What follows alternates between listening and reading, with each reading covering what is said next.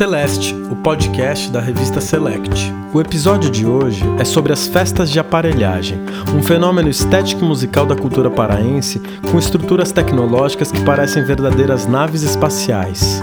A cantora Gabi Amarantos, o DJ Gilmar Santos da aparelhagem Rubi e o DJ Dinho do Tupinambá Treme Terra contam suas experiências à frente dessa cena.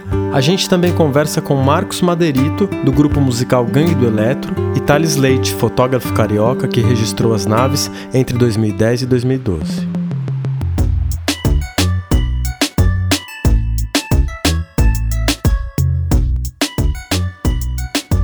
Oi, pessoal do podcast Celeste. Aqui é Gabi Amarantos, cantora do norte de Belém do Pará. Estou aqui para contar um pouquinho das nossas histórias, da nossa música, da nossa cultura para vocês. Quando eu era criança, é, eu morava no Jurunas. Jurunas é o meu bairro, um grande bairro de periferia de Belém. E na frente da minha casa tinha um bar que chamava Bar do Brega. Esse bar ainda existe. Hoje ele se chama Bar do Beto que é o filho do, do Brega. O Brega era o seu Luiz, uma pessoa que tinha uma aparelhagem. Uma aparelhagem é um sistema de som enorme. Hoje já fica mais fácil explicar o que é uma aparelhagem, porque as pessoas já ouviram falar muito de paredão, de Furacão 2000. Então a aparelhagem ela é a pioneira em sonorização no Brasil. Inclusive tem pesquisas da Fundação Getúlio Vargas que conta que nesse sistema de som e nesse modelo de mercado que se atrelou à pirataria, tecnobrega, as festas de aparelhagem com os DJs reproduzindo os CDs ali na hora da festa foi um grande movimento que se iniciou em Belém do Pará. Então eu era criança e aí eu, criança pequena no Jurunas, ouvia muito brega no bar do brega que tocava de Beto Barbosa, Kaoma, é, Roberto Carlos, Jerry Adriane e os artistas locais também de lá, Vanderlei Andrade, Kim Marques, Aninha, Odalisca do Brega. Gente, é uma lista interminável de artistas. Carimbó, Brega, Lambada.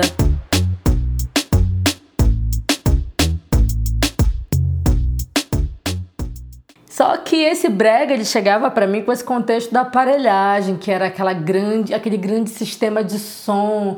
E esse meu vizinho que tinha uma aparelhagem também que chamava Tupinambá na época, cara, era um negócio surreal, era uma grande instalação no meio da, da rua.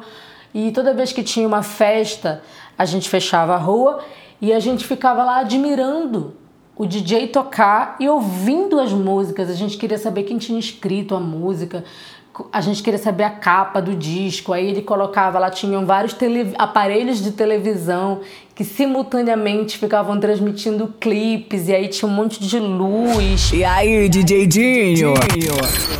Vamos arrepiar nessa tribo, que é um verdadeiro sucesso. Tribo Tupinambá. E dá-lhe som. Sobe o som, DJ. Aqui é o DJ Dinho, da aparelhagem Tupinambá Treme Terra, aqui de Belém do Pará. O Tupinambá, que quem deu esse nome foi o meu pai, no interior de Abaitetuba.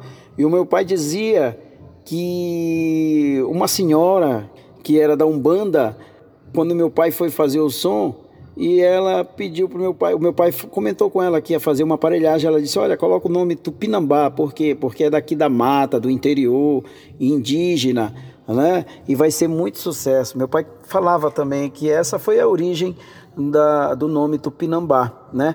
E treme terra, Tupinambá treme terra, porque o som dele é muito forte e a gente sente tremer o chão, né? Tremer as paredes, enfim. Aí por isso Tupinambá, o treme terra.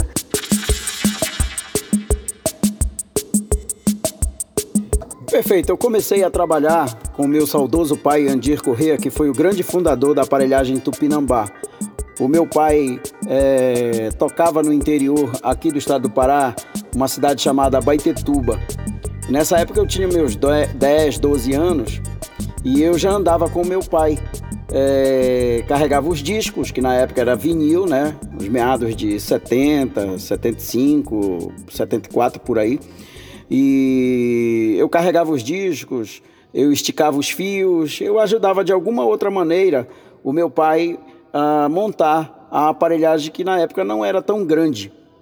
E quando foi, na verdade, no ano de 1982, 83, eu comecei a tocar de fato, a exercer a função de controlista que hoje nós chamamos de DJ, né? Eu comecei a trabalhar, tinha a, a época do vinil, né? É o, o, o toca-disco. Aí trabalhei com fita cassete, com tape deck de rolo, uh, com cartucheira, com o CD, né? depois CD com pitch, o MD, depois do MD veio o MP3, computador, notebook e hoje nós estamos aí na era da controladora e graças a Deus eu passei por todas essas transformações. E é uma grande performance porque você imagina. É, eu vou falar um pouquinho dessa aparelhagem que eu disse o nome, que é o Tupinambá, que é o nome de uma tribo indígena, que tinha uma performance que era um DJ que era o cacique da tribo. As pessoas que frequentavam essa festa era uma festa itinerante, ela acontecia em vários lugares no estado do Pará.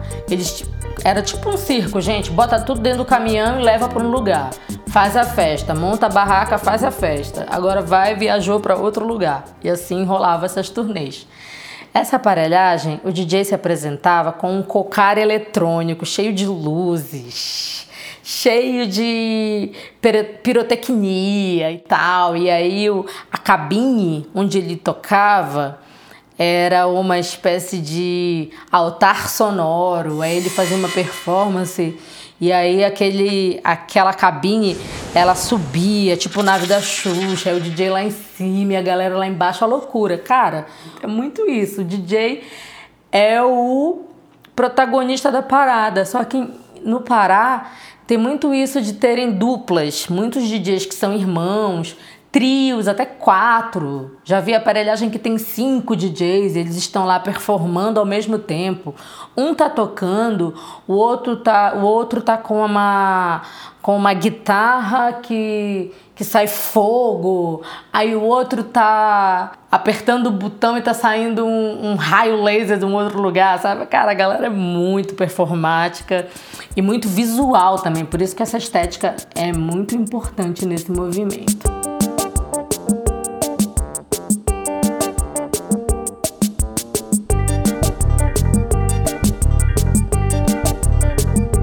E aí, eu cantava numa banda que chamava Tecno Show. E a Tecno Show foi um grande fenômeno.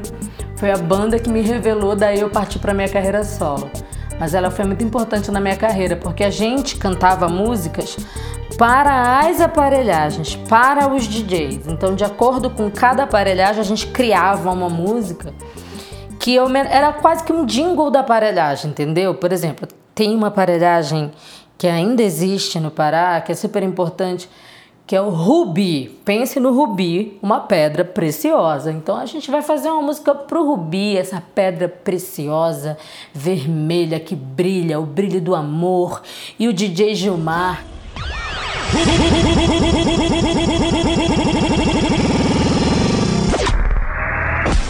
Rubi,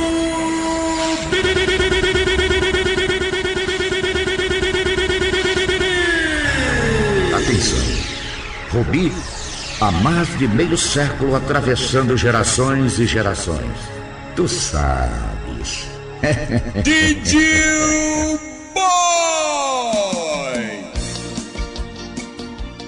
Eu sou Gilmar Gomes dos Santos, conhecido como DJ Gilmar Santos. A minha aparelhagem é Rubi. A aparelhagem Rubi é a nave do som. Aí tem vários slogans, né? Rubi é a nave do som, tem Rubi Saudade, tem Rubi, Lendário Rubi. Hoje nosso rótulo é Lendário Rubi, saudade. Comecei no Rubi no dia 13 de agosto de 1951, há 49 anos. Essa é a história do DJ Gilmar do Rubi. A aparelhagem era uma coisa de periferia. Ainda existe um pouco, não tanto quanto antes mas ainda existe essa discriminação. Foi devido à evolução, né? A evolução da tecnologia, equipamentos modernos, luzes, painel de LED, E com essa evolução toda e a música crescendo, como cresceu o Tecnobrega, chegamos nos grandes centros, inclusive o Rubi, como é a aparelhagem mais antiga, é pioneira, é que lançou novidades, lançou tendências, como sempre lançou, até porque o Rubi foi a primeira aparelhagem a, a mudar o sistema como era analógico, o Didi trabalhava de costa, né? E o Rubi já foi para frente, virou de frente, o DJ de frente, no caso eu, Gilmar, né? DJ Gilmar Santos do Rubi, trabalho de frente. Aí comecei a evoluir, sistema hidráulico levantando, o comando, a nave do som saindo, saindo é, como se diz, do chão, enfim. Nós fomos evoluindo e com isso a aparelhagem chegou no patamar que existe hoje. Rubi!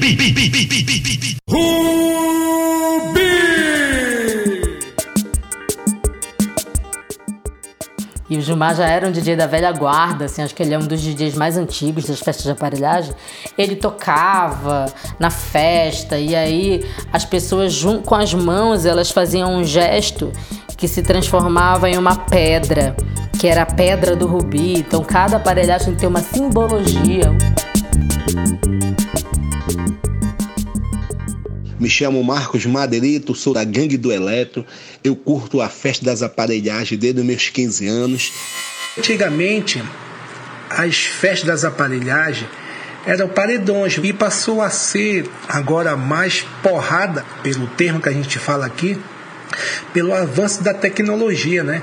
Que o Rubi começou, porque antigamente os DJs tocavam de costa para a galera, de frente para a aparelhagem dele. Hoje em dia, eles tocam de costa para aparelhagem de frente para o público. Quem idealizou isso foi o Rubi. A primeira aparelhagem a fazer essa performance aí, começou a colocar a nave para decolar, que é o comando hoje em dia decolam, né?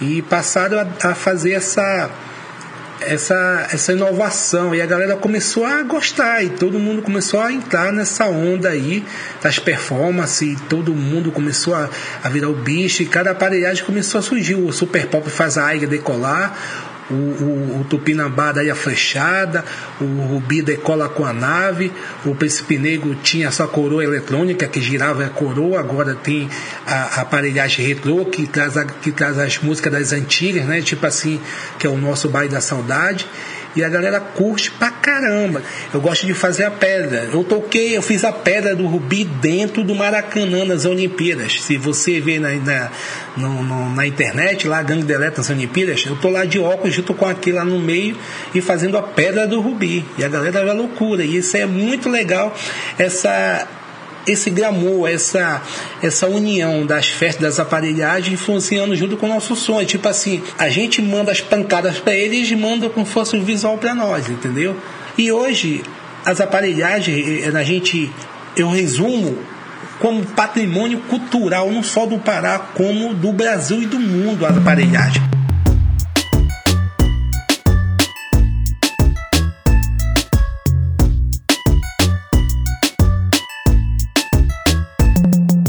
Thales Leite, eu sou fotógrafo do Rio de Janeiro e em 2009 estive em Belém a trabalho e me apaixonei pelas aparelhagens. Visitei a capital paraense algumas vezes para fotografar e também para entender mais dessa cena que interessantíssima que é o Tecnobrega. Eu, eu sempre fui apaixonado né, por filmes de ficção científica, então, como artista, eu queria contar uma história com essa temática, eu queria fazer algo com isso, né? só que eu não sabia como. Então, naquele momento ali, quando eu vi uma, uma, uma nave espacial né, ser ovacionada por uma multidão, né, eu entendi que estava ali uh, os elementos que eu precisava para contar essa história. Né? Então, assim, e pesquisando né, sobre o, o, movimento, né, assim, sobre a cena né, do Tecnobrega, pô, é inacreditável. Até, até desde os nomes assim mitológicos das aparelhagens, né, o, o sonoro diamante negro, sabe? o águia de fogo, o búfalo do Marajó, o mega príncipe negro. Escala massiva das construções, né? Se você olhar de perto uma aparelhagem, elas são enormes. E é tudo de, de, de metal, de ferro. Os, os DJs, né, eles ficam em pé, em cima das aparelhagens. Elas se mexem, elas, enfim, têm movimento e, e pô, parecem personagens do, do filme Transformers ou elementos de, de, de, filme de ficção científica da década de 70, tipo antes da computação gráfica, tá, que os caras tinham que produzir né, aquelas coisas enormes, meio exageradas. Alice Santana resumiu de uma forma brilhante. Ela disse que ah, as aparelhagens têm a, a, estética que ficou combinada sobre como ia ser o futuro. Então, eu acho isso perfeito.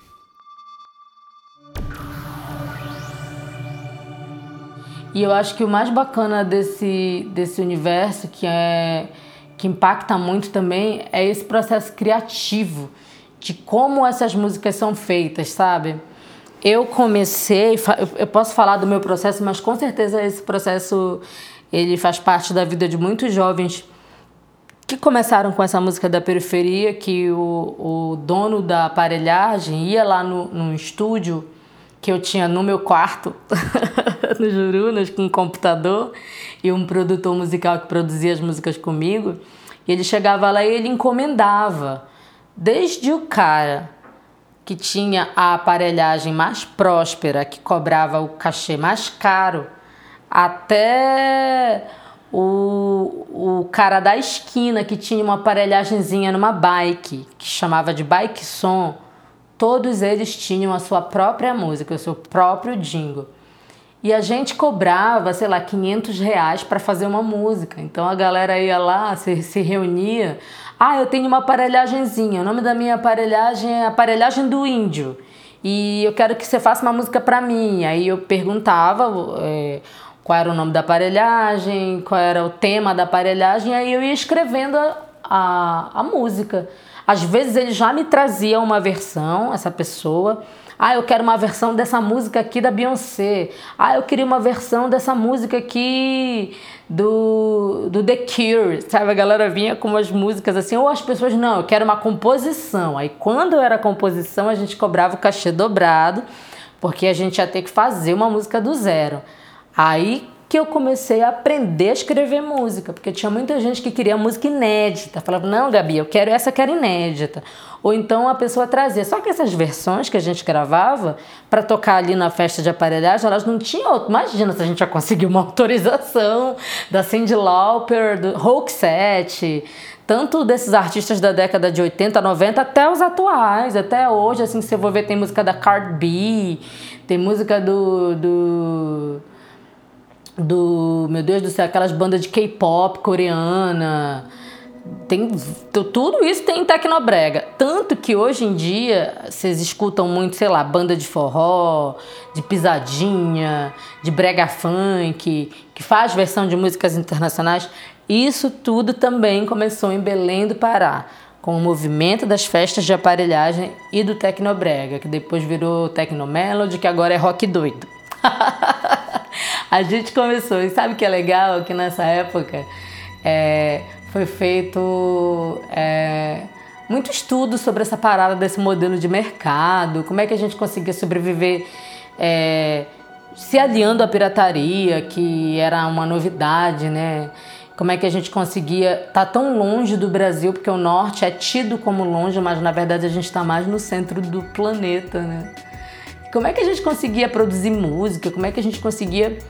Cara, como é que esses malucos estão fazendo essas paradas todas aqui em Belém do Pará? Pois é, a gente tirou leite de pedra, como disse, como disse é, Tom Zé. Cara, esses meninos o que eles fazem é genial, porque com programas tão simplórios eles conseguem produzir uma música tão, tão criativa. Então tenho muito orgulho de vir desse movimento.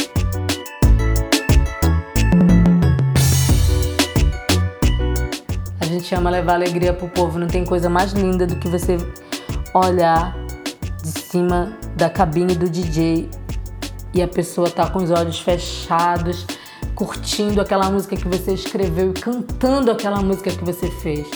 Isso é uma das maiores emoções. Eu tô aqui toda arrepiada. Assim, é uma das coisas mais lindas para mim é poder ver as pessoas cantando uma música que a gente escreveu e essa universidade de música brasileira chamada aparelhagem, chamado tecnobrega, chamado rock doido. Essa onda toda foi o que nos formou enquanto artista e que nos fez transcender para ser tudo que a gente é, toda a potência que a gente é.